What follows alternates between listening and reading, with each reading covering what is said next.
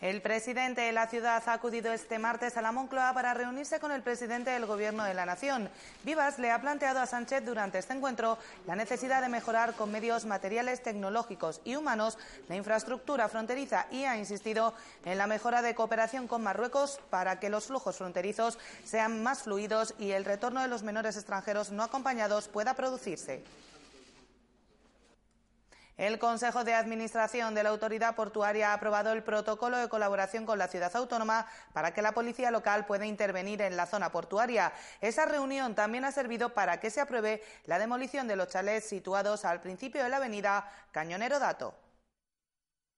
Si los chalés era una situación eh, irregular de unos cuantos años, se ha traído al Consejo y el Consejo ha considerado que tiene que ser demolición de los mismos, lo cual no quiere decir que mañana vaya una pala, sino hay un proceso, un proceso jurídico que hay que unos procedimientos, y pero lo que, ha, lo que ha determinado el Consejo es demolición.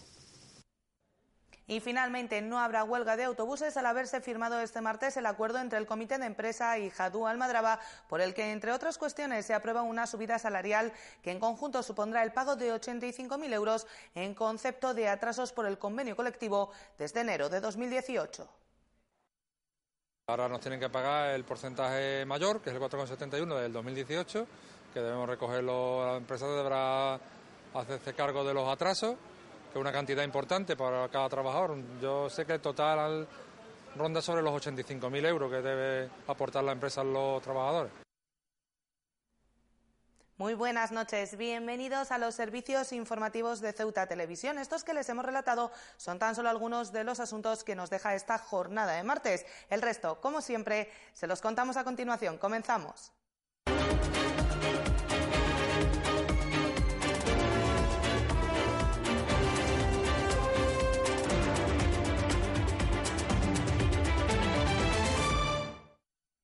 Es nuestro primer asunto del día. El presidente de la ciudad se ha reunido a primera hora de la tarde con el presidente del Gobierno, al que, entre otras cuestiones, ha planteado la necesidad de que la frontera y el perímetro estén dotados de forma adecuada en lo que se refiere a medios materiales, tecnológicos y humanos. Vivas ha agradecido al presidente del Gobierno esta entrevista y ha explicado que Sánchez le ha pedido que transmita a los ceutíes que cuentan con el apoyo del Gobierno de la Nación. El presidente de la ciudad se ha reunido este martes con el presidente del Gobierno para transmitirle los condicionantes a los que se enfrenta Ceuta, unos condicionantes que pasan en gran medida por el hecho de ser la única frontera terrestre de Europa en África y que ello implica un nivel de condicionantes sin parangón en el resto de España. Es por ello que Vivas le ha pedido a Sánchez una acción enérgica y decidida y una estrategia de apoyo estable a la ciudad que, bajo su punto de vista, podría estar coordinada por el Ministerio de Administraciones Públicas. Para Vivas es fundamental que se considere como ejes de acción prioritarios a las instalaciones fronterizas y del perímetro y al puerto. Hacen falta, ha explicado el presidente de la ciudad, Pedro Sánchez, a acabar con la obsolescencia técnica que sufren, así como mejorar los medios humanos y materiales para que ambas infraestructuras puedan cumplir sus objetivos. Igualmente, Vivas ha destacado que es necesario seguir trabajando en la cooperación con Marruecos en dos ámbitos. El primero, el que permita ordenar los flujos fronterizos de personas, vehículos y mercancías, y el segundo, el de los menores extranjeros no acompañados para facilitar el retorno a sus lugares de origen. El presidente de la ciudad ha solicitado además que mientras esto se consigue no se supere la capacidad de acogida del Centro de la Esperanza.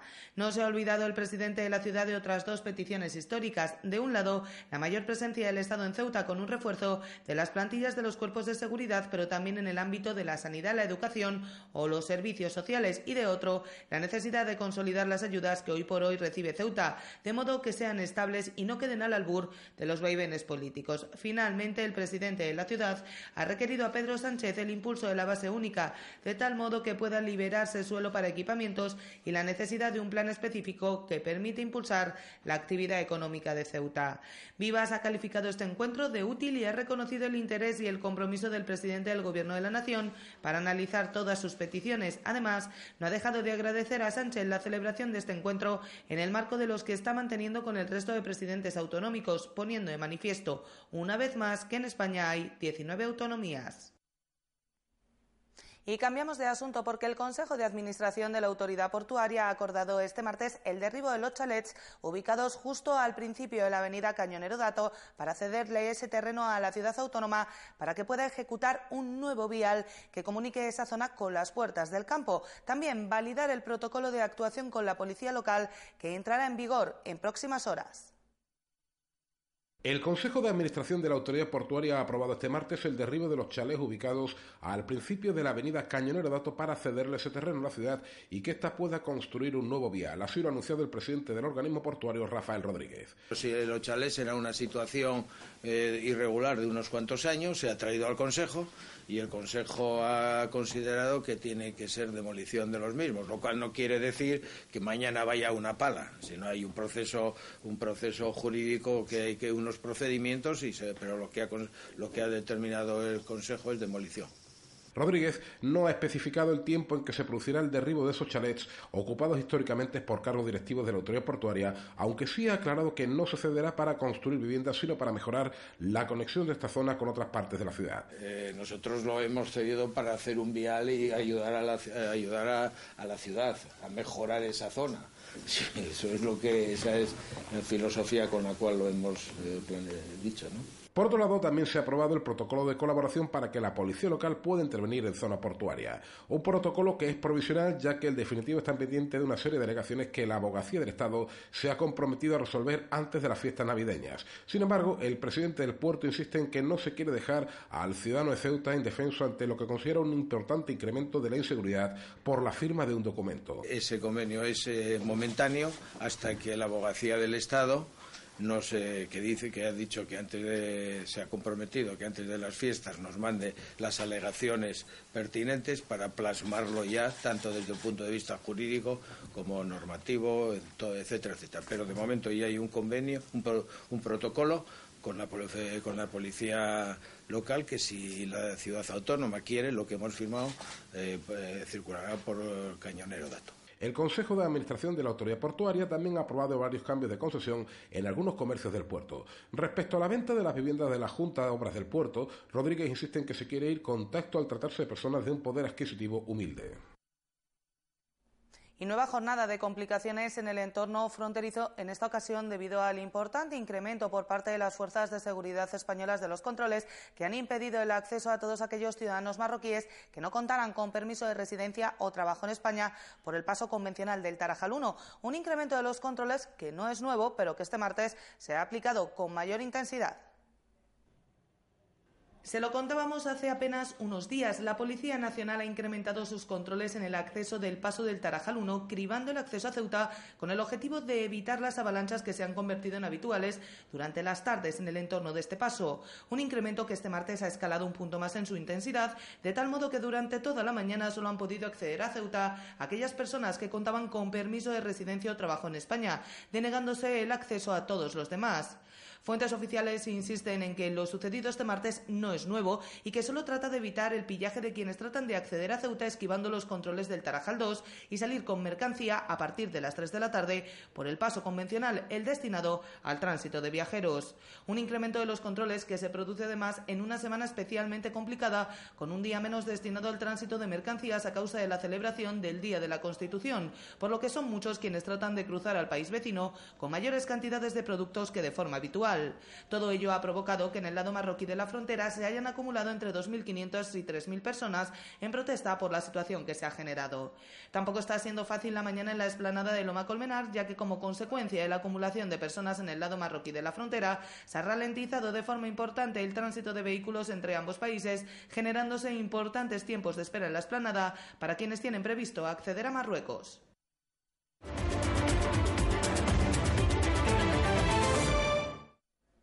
El paro se ha incrementado en la ciudad en 46 personas durante el pasado mes de noviembre. Así lo muestran los datos del Servicio Público de Empleo Estatal, que señalan además que el número de desempleados es de 11.469, 751 menos que la misma fecha del año pasado. Ceuta se desvincula de este modo de la tendencia nacional, ya que en el conjunto del país el paro se ha reducido en 1.836 personas.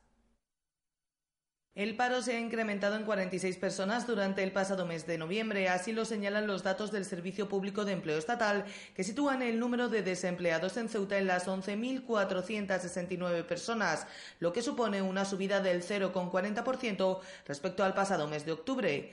Estos malos datos no lo son tanto, sin embargo, si se comparan con los de la misma fecha del pasado año, respecto a los que el paro se ha reducido en 751 personas, lo que implica una caída del 6,15%.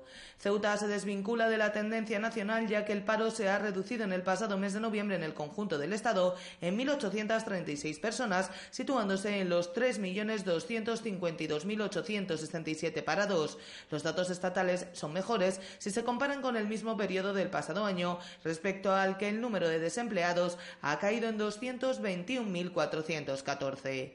Volviendo a Ceuta, por sexo siguen siendo las mujeres las más afectadas por el desempleo, con 6.771 mujeres paradas frente a los 4.698 hombres en la misma situación.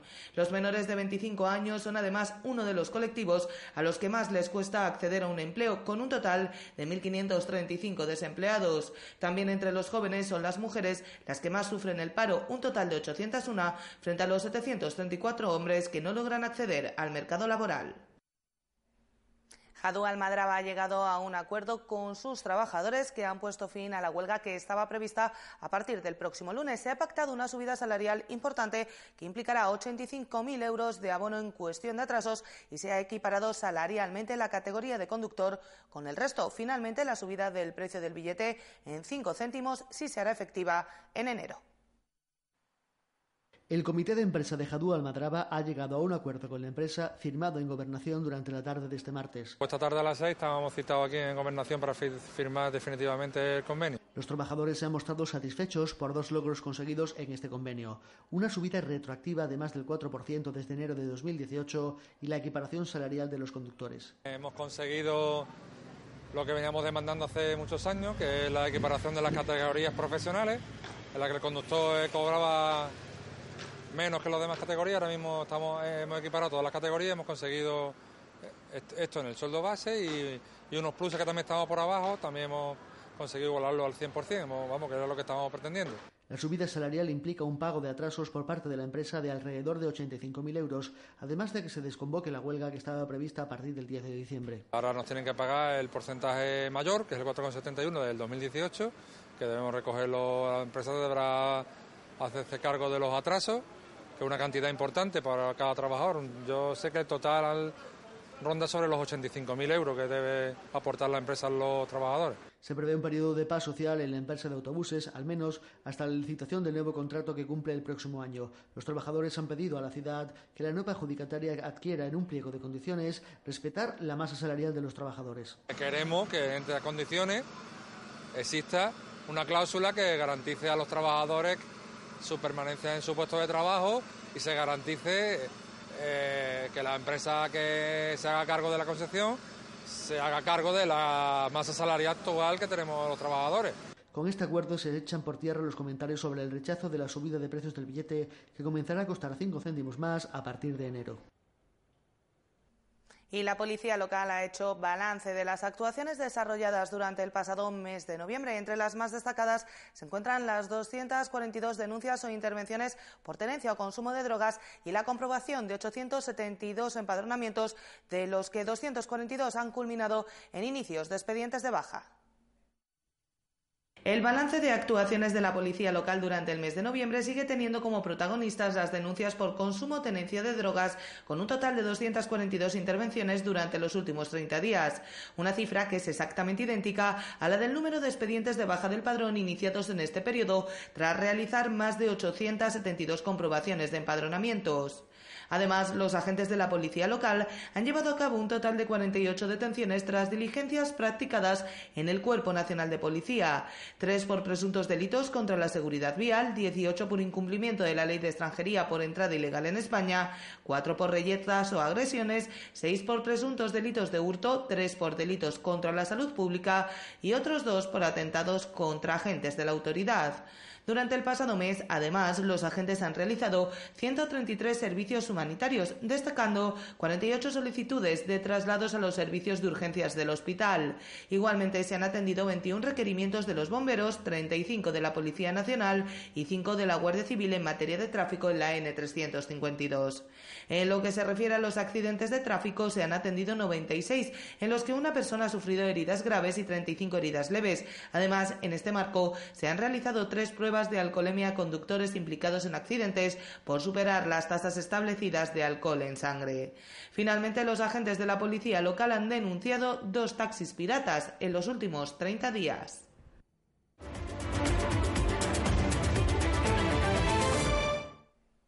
Vamos con más cosas porque la Fundación Premio Convivencia ha convocado este martes de forma oficial la decimoséptima edición de este galardón para la que se abre de este modo el plazo para presentación de candidaturas, un plazo de candidaturas que se mantendrá abierto hasta el 15 de febrero y que se ha difundido mediante el envío de 1.500 correos electrónicos y otros 1.500 correos convencionales dirigidos a personalidades e instituciones de todo el planeta para animar a la participación y favorecer el conocimiento de este premio con el que Ceuta reconoce a personas o instituciones de cualquier país cuya labor haya contribuido de forma relevante y ejemplar a fomentar la convivencia.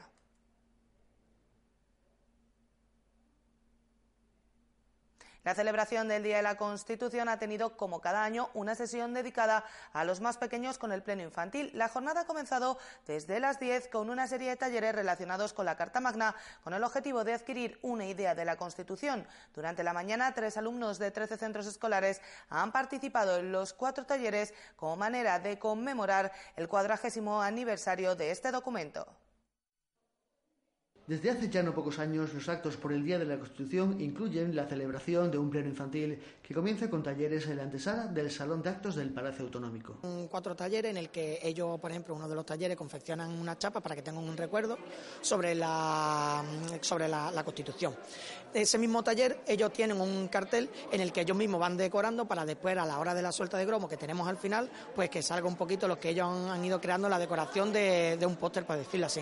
Tenemos otro taller, ¿vale? Que es la, en el que ellos tienen que buscar una sopa de letras, pues palabras que están relacionadas con la Constitución otro tercer taller, que sería un puzzle sobre España, sobre todas las comunidades, en el que ellos, pues, como un reto, le ponemos que tienen que intentar, antes de que finalice la hora de, la rotación, crearle lo que es el, puzzle de, España. Y el último, que es el que hago yo, es un librito sobre la, Constitución, que se lo damos en un folio y le enseñamos a los chicos cómo doblarlo para poder llevarlo dentro del bolsillo sin tener que, que se arrugue y como una forma de librito pequeño. En ellos, los alumnos de los 13 centros escolares participantes adquieren una experiencia relacionada con la Constitución y España, de forma lúdica y divertida, elaborando chapas o armando un puzzle con las comunidades autónomas, incluida Ceuta. Estamos haciendo un puzzle, pues estamos haciendo Andalucía por ahora, estamos dándole la vuelta a las piezas y lo estamos buscando y la estamos juntando para luego irnos a otra provincia. Lo importante, ¿Ceuta aparece allí en el puzzle? Mm. sí, aquí. Sí, aquí. aquí. A ver. Venga. ¿Aquí? No, no, no, en Melilla. Ah. Melilla. Melilla nos queda un poco lejos. ¿Esto? Esto está por cerca, ¿eh? Aquí, aquí, Ciudad Autónoma de Ceuta. Ah. Los talleres tenían el objetivo de proporcionar una experiencia sobre la Constitución a los alumnos participantes como forma entretenida de sumergirse en el documento. La idea es pasar estas tres horas con una idea de Constitución, ¿no? Para que aprendamos todos, bueno, independientemente del 40 aniversario, pues un poco para que seamos todos un poco más Constitución. Tras la finalización de los talleres, los participantes han subido al salón de plenos para celebrar el pleno infantil. Pues precisamente el Pleno Infantil de este año ha abordado cómo los 40 años de la Constitución han contribuido a cambiar España. Cada uno de los 13 centros educativos participantes ha desarrollado el trabajo elaborando en las semanas previas y exponiendo ante el conjunto de asistentes su propuesta sobre esta cuestión de la Constitución. Aproximaciones originales para abordar de forma divertida diferentes aspectos del texto de la Carta Magna en forma de poesía, vídeos didácticos o una escenificación del Señor de los Anillos. El pleno infantil de este martes ha girado en torno a la pregunta de cómo han contribuido los 40 años de la Constitución a cambiar la sociedad española. El encargado de iniciar las exposiciones ha sido el consejero de Educación y Cultura, Javier Celaya. Hay que valorar que la ciudad de Ceuta es una de las eh, primeras que puso en marcha una iniciativa de este tipo para honrar y valorar lo que supuso la Constitución española de 1978, que precisamente en, los próximos días, dentro de dos días, va a cumplir sus 40 años, ¿eh? el cuadragésimo aniversario de la Constitución de 1978. Estamos, por tanto, en una efeméride muy especial que os ha correspondido a vosotros celebrar. A continuación ha pasado el testigo a los auténticos protagonistas del día, los alumnos, quienes han narrado las formas en las que la Constitución protege a los ciudadanos, garantizando la sanidad, la educación, la seguridad o la ley, en forma de reconocimiento a los responsables de defender esos derechos. Gracias a las personas que la hicieron posible hace 40 años, hoy podemos disfrutar de unos derechos y debemos cumplir con los deberes correspondientes. Es nuestra obligación como españoles. Gracias y feliz cumpleaños, Constitución.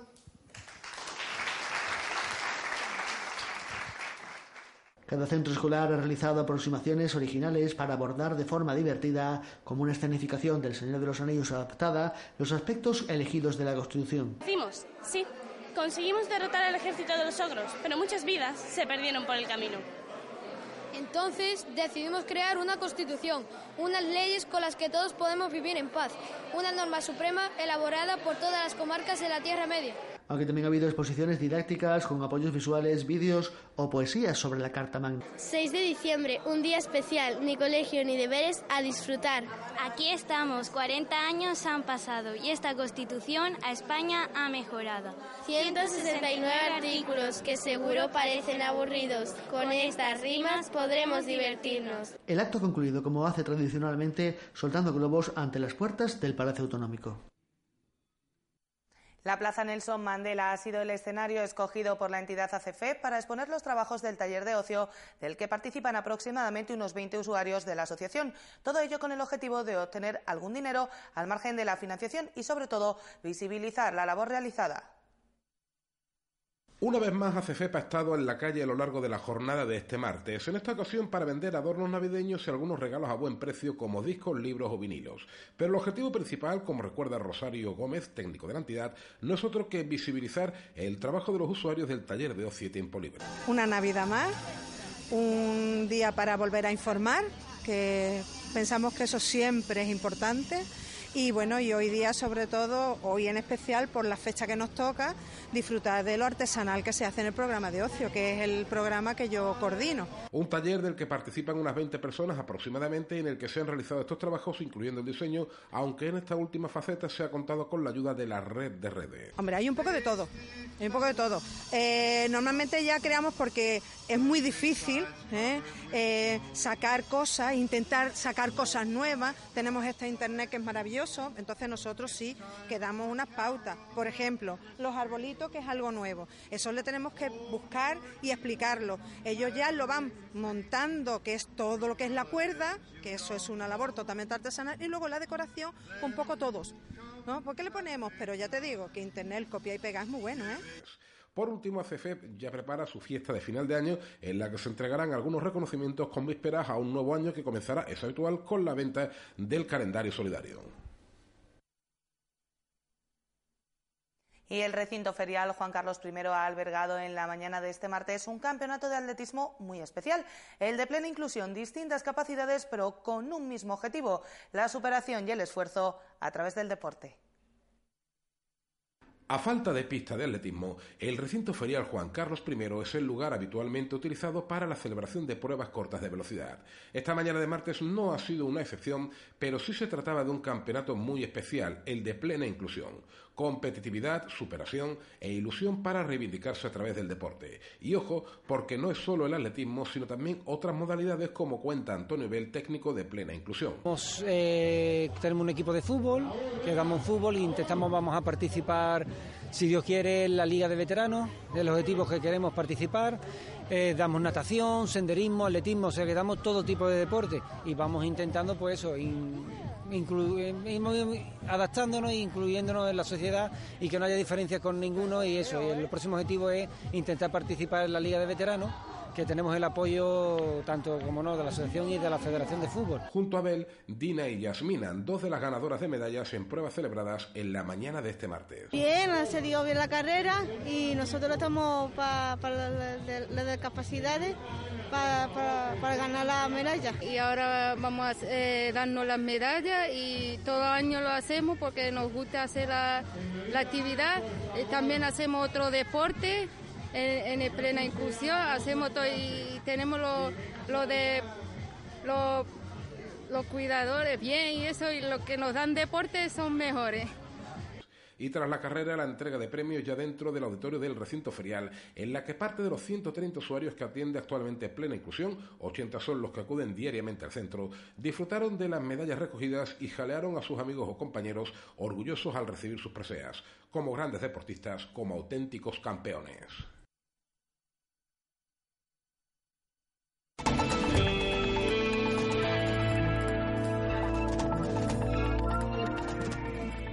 Vamos ya con la información del tiempo para la jornada de este miércoles. Cielos poco nubosos, eso sí, con algún intervalo de nubes bajas y brumas matinales muy similares a las que hemos vivido hoy. Las temperaturas sin cambios, mínima de 16 grados, máxima de 20 y el viento seguirá soplando de levante flojo. Y el número premiado en el sorteo de la Cruz Roja de hoy ha sido el 910 910. Nosotros nos vamos ya, no sin antes recordarles que pueden seguir toda la actualidad de la ciudad en nuestros perfiles en las redes sociales, Facebook y Twitter, en nuestros podcasts y, como no, aquí en www.ceutatv.com. Hasta mañana. Adiós.